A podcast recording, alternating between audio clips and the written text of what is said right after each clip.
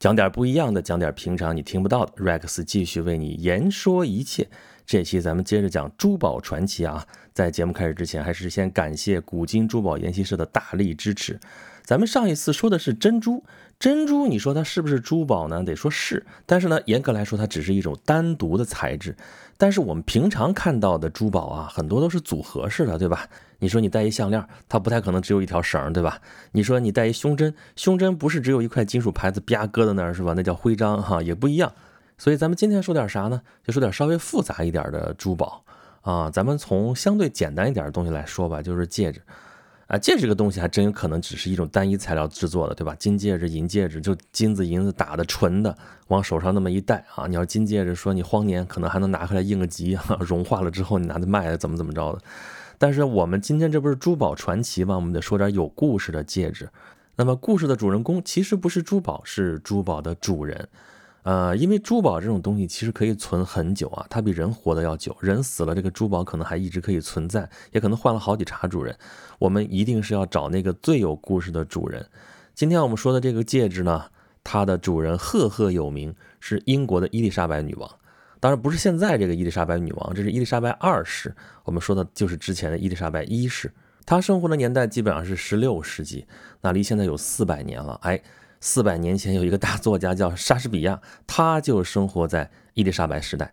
他比伊丽莎白女王要小，他出生在伊丽莎白时代，他死死在他的后继者詹姆斯一世的时代。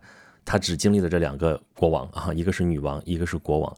所以其实有关于伊丽莎白一世的事情，我们前面说过很多了。我们讲过莎士比亚，我们有一个大大的专辑，一百集讲莎士比亚全集，里边也涉及了呃伊丽莎白一世女王。女王啊，你想她是女王，为什么一定要强调这件事情呢？因为咱们现在说的是珠宝传奇。伊丽莎白一世女王作为女性君主，她生活当中当然是离不开珠宝的。咱们上一期提到的珍珠，尤其是野生珍珠啊，是啊，他那时候 当然还没有人工珍珠啊，野生珍珠他就非常喜欢，他有数以千计，据说他喜欢在不同的衣服上点缀珍珠作为装饰。但是问题就来了，他有再多的珍珠也不是无穷无尽的，但是他每天要换衣服呀，他再换一身衣服的话，身上还希望有很多的珍珠，怎么办？哎，就得有专人负责这事儿。他有一个裁缝小组，每天在他换下衣服之后，一颗一颗把他衣服上的珍珠全拆下来，然后连夜缝到他第二天要穿的衣服上去。这个是挺大的工程量。咱不说他有数以千计的珍珠哈，但是这君王嘛，要干这件事儿他还是干得了的啊。那么珍珠只是他收藏的珠宝当中很小的一部分啊。他是君王，英格兰的女王，她有无数的珠宝。而且他在位的时候，英格兰正在强势崛起，所以他更有资本，有更多的珠宝。她是英格兰的荣光女王，英明女王。她更富传奇色彩的是，她终身未婚，没有子嗣，所以她被称为童贞女王。但是你别看她终身未婚啊，婚姻却一直离她不远。对她来说，婚姻是她手里的筹码，是她的武器。她用她自己。来跟欧洲各王室虚与委蛇，干嘛呢？今天说我可能要嫁给西班牙的国王，然后呢就挑动这些国家之间的外交关系，但是转手他可能又去找法国国王去了，可是跟那边也是若即若离，最终他没有嫁给任何一个欧洲的国王，他把他自己的一生献给了英格兰。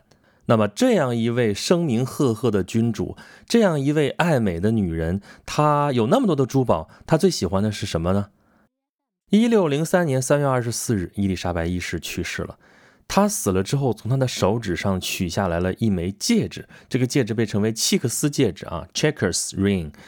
这是一枚小小的红宝石戒指。说它是红宝石戒指，并不是说它是一个什么圈儿上面就嵌了一大颗红宝石，不是这个意思啊。它非常的小巧精致，戒圈是珍珠贝母和黄金。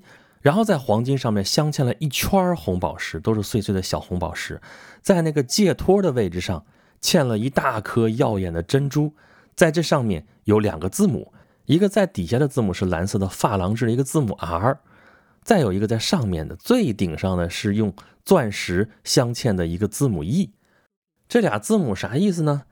能戴到女王的手指头上面啊，那肯定有特别的含义。这个 R 呢，指的就是皇家。啊，如果是国王的话，拉丁文是 Rex 啊，对，就是我这个 Rex，Rex。好了，咱不说了，就英语发音。如果是女王，就是 Regina，也是 R 开头。那英文里边来说，Royal Family 那肯定也是 R 开头，所以这个 R 代表的是皇家。那 E 呢？Elizabeth，伊丽莎白女王她名字的第一个字母就是 E。说到了这儿。这个戒指你能想象的出来，已经很珍贵了啊！又是黄金，又是红宝石，又是珍珠，还有钻石，光这些材料就不少值钱吧？然后它还做的那么精巧，这字母嵌出来也很漂亮。但这个戒指真正珍贵的地方，它真正的秘密还不在这儿，就这两个字母，它能掀开，它底下还有一个暗格，暗格里边居然在这么小的，你想戒指能有多大呀？这么小的面积之下，居然有两幅肖像。这个肖像是面对面的，等于说打开这个盖儿吗？啊，盖儿上有一个肖像，然后底儿上有一个肖像，而且设计的非常巧啊，就是打开之后两个人头像是一个方向的啊，这样便于查看。这肖像呢还不是画上去的，镶嵌的、雕刻的，里边还有很精巧的细节。这俩人是谁呢？是两个女人，有一个很明白，就是伊丽莎白一世本人，大概是她一五七五年时候的一个肖像。一五七五年，她四十二岁了，但是另外一个女人很年轻，比她这个肖像要年轻的多。这个女人戴着一个法国帽，穿着亨利八世时期的服装，面带微笑，就那么看着你啊！你打开它不就看着你吗？对吧？你也可以想象，女王带着她打开这个盖儿，这个女人就这么微微笑的看着她。那这人是谁呢？这个肖像上面并没有署名，但是。在英国的国家肖像画廊叫 National Portrait Gallery，这里面有一幅画作，里边的模特跟这个戒指上的女人非常的相似。那么这幅画画的是谁呢？叫安妮·柏林。这是谁？这是伊丽莎白女王的母亲。她这个母亲啊，比伊丽莎白本人还富有传奇色彩。这是她上一辈的故事了啊，上一代人的恩恩怨怨也影响到了伊丽莎白女王本人。这里边的故事啊，就要从伊丽莎白女王的父亲，就是亨利八世国王说起。亨利八世国王啊，我们之前在说莎士比亚的剧作《亨利八世》的时候，已经说过他的故事了啊。还有之前有一个挺火的美剧叫《都铎王朝》（The Tudors），里边也有他的故事。对，都铎王朝。你别看现在伊丽莎白二世女王和英国王室感觉就像是英国人的吉祥物似的，在那摆着，在那供着，也没什么特别的权利，就是一个国家的象征。但是在都铎王朝的时候啊，英国国王的权力是达到了顶峰，亨利八世是这个顶峰的顶峰。也就是说，他这位国王说的话是很算数的啊。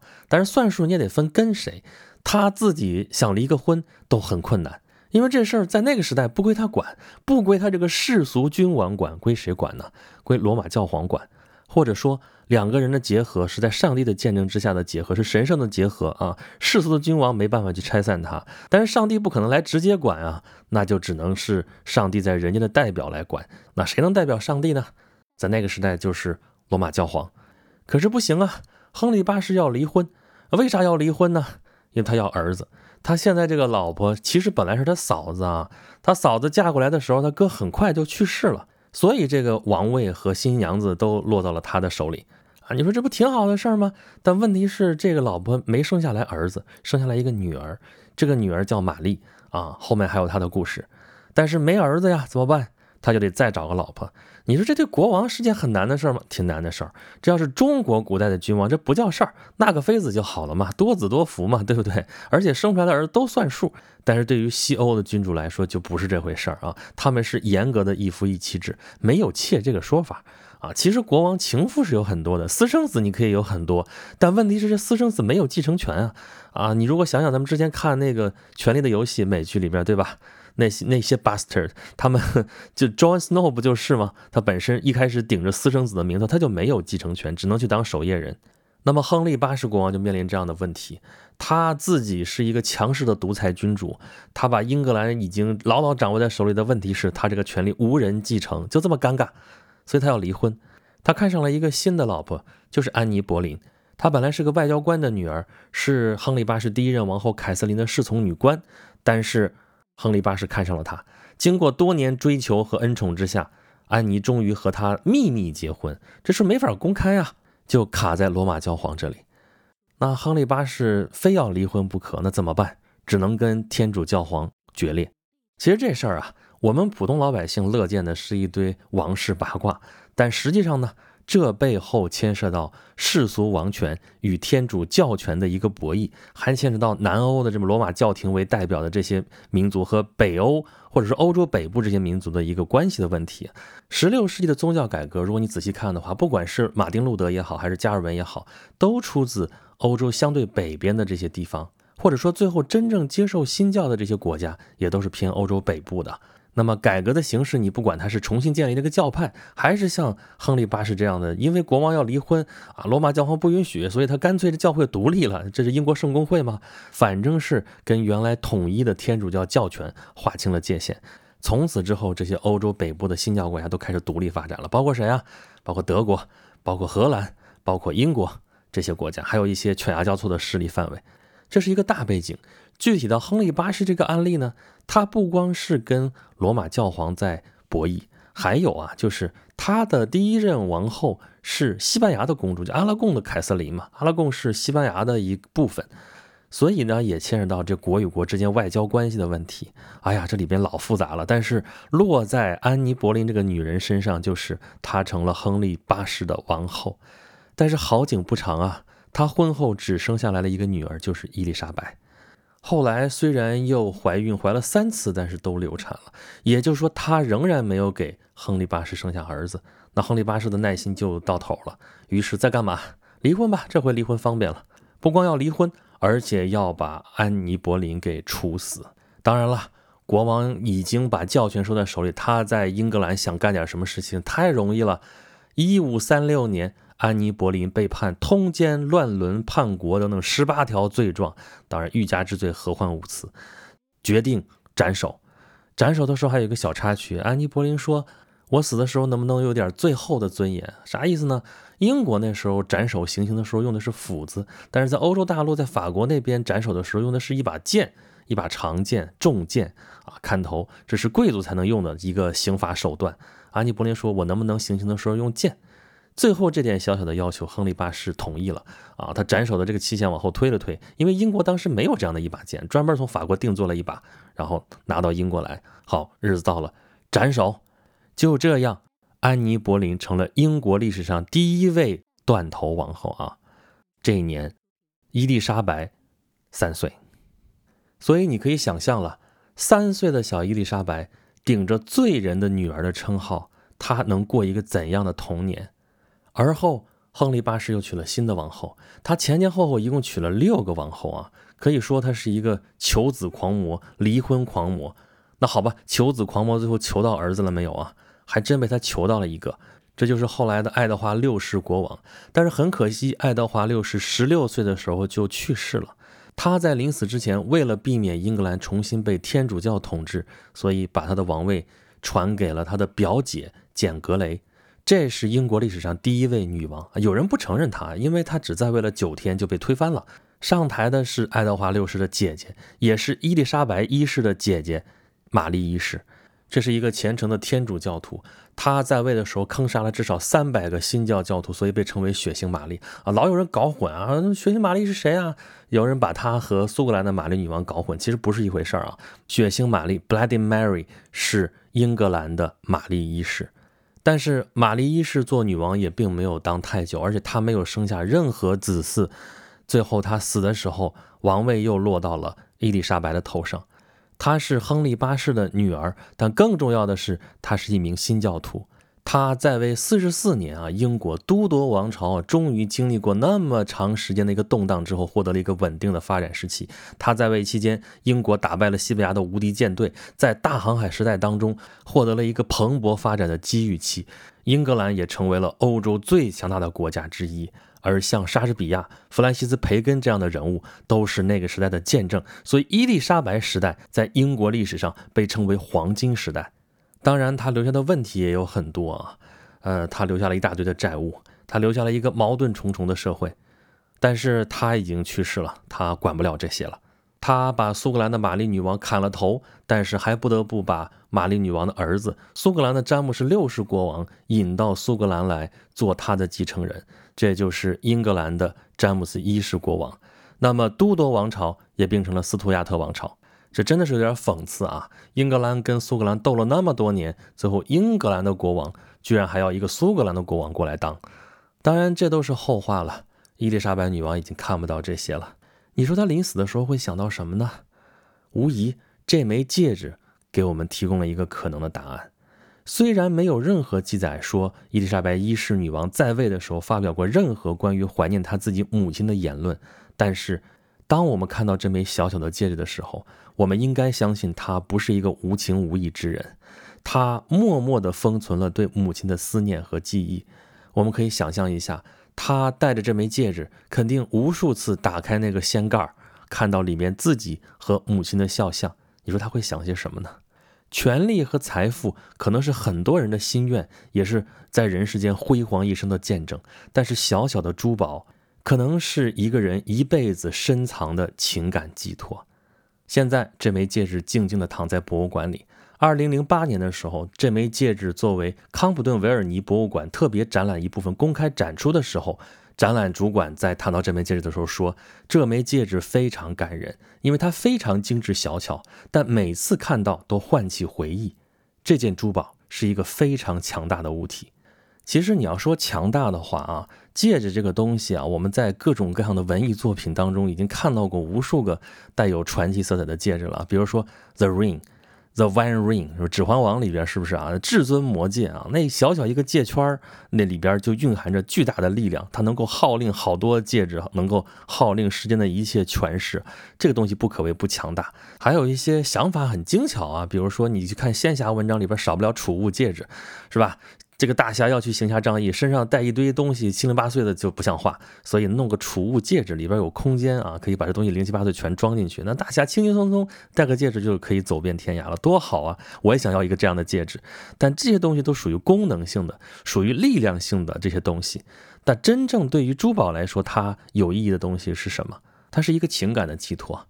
你看，现在结婚的时候还是有这么一个习俗，说是要戴戒指，要戴到无名指，是吗？为什么要戴到无名指啊？说无名指是离心脏最近的，可以最直接连到心脏上去的。戒指就是一个象征，好像一把锁要锁住什么东西一样。它能不能锁得住是另外一回事，但代表了人的一种愿望。当然也可以戴到别的手指头上去啊，当然有别的含义，每个地方含义可能还不一样，这就跟人的习俗跟文化相关的。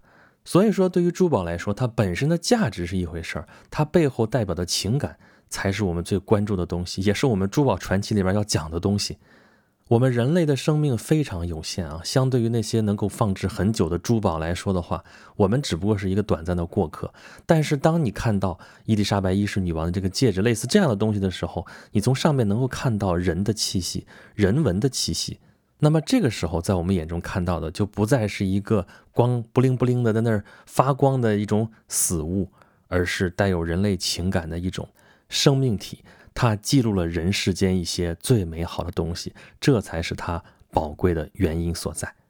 好吧，咱们这期珠宝传奇就到这里告一段落吧。咱们这期讲的是戒指啊，童真女王纸上情，不知道大家体会到了这个纸上的这种情感了没有？